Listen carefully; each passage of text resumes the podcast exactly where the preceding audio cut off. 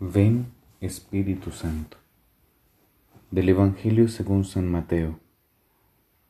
En aquel tiempo, al llegar Jesús a donde estaba la multitud, se le acercó un hombre que se puso de rodillas y le dijo, Señor, ten compasión de mi hijo, le dan ataques terribles.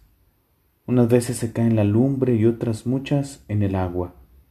Se lo traje a tus discípulos, pero no han podido curarlo.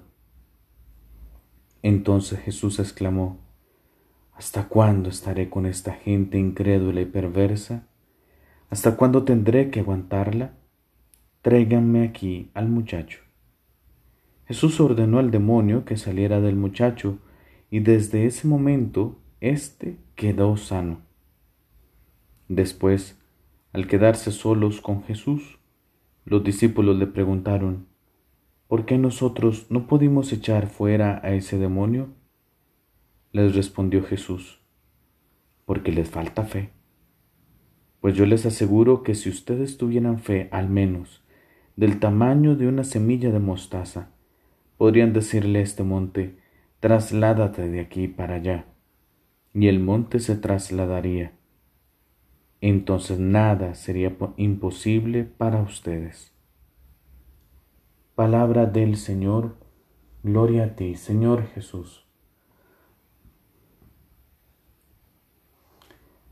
La fe yo la comparo a unos lentes que te puedes colocar.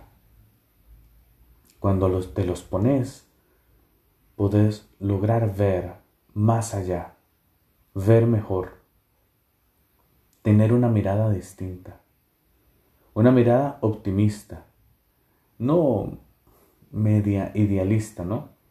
De que, ah, sí, todo va a estar bien y no nos fijamos en los problemas y dificultades. No, no, no.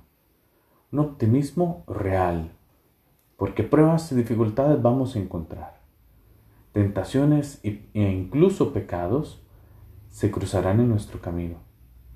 Pero la fe, recordad, es roca firme, que no depende de donde de donde nosotros nos encontremos, si nos pega más viento, tormentas, tempestades, sino en qué estamos nosotros fundamentando nuestra vida.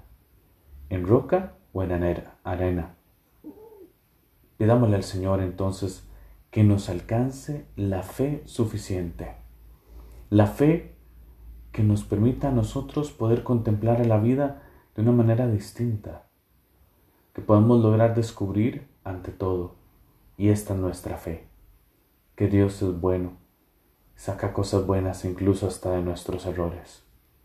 Todo tiene solución en la vida, incluso la muerte, y es la resurrección. Y esto nos lo ofrece Cristo, que con su muerte y resurrección nos ha alcanzado la fe verdadera, que en la primera lectura, si la escuchamos hoy, de Habacuc dirá, el justo vivirá por la fe.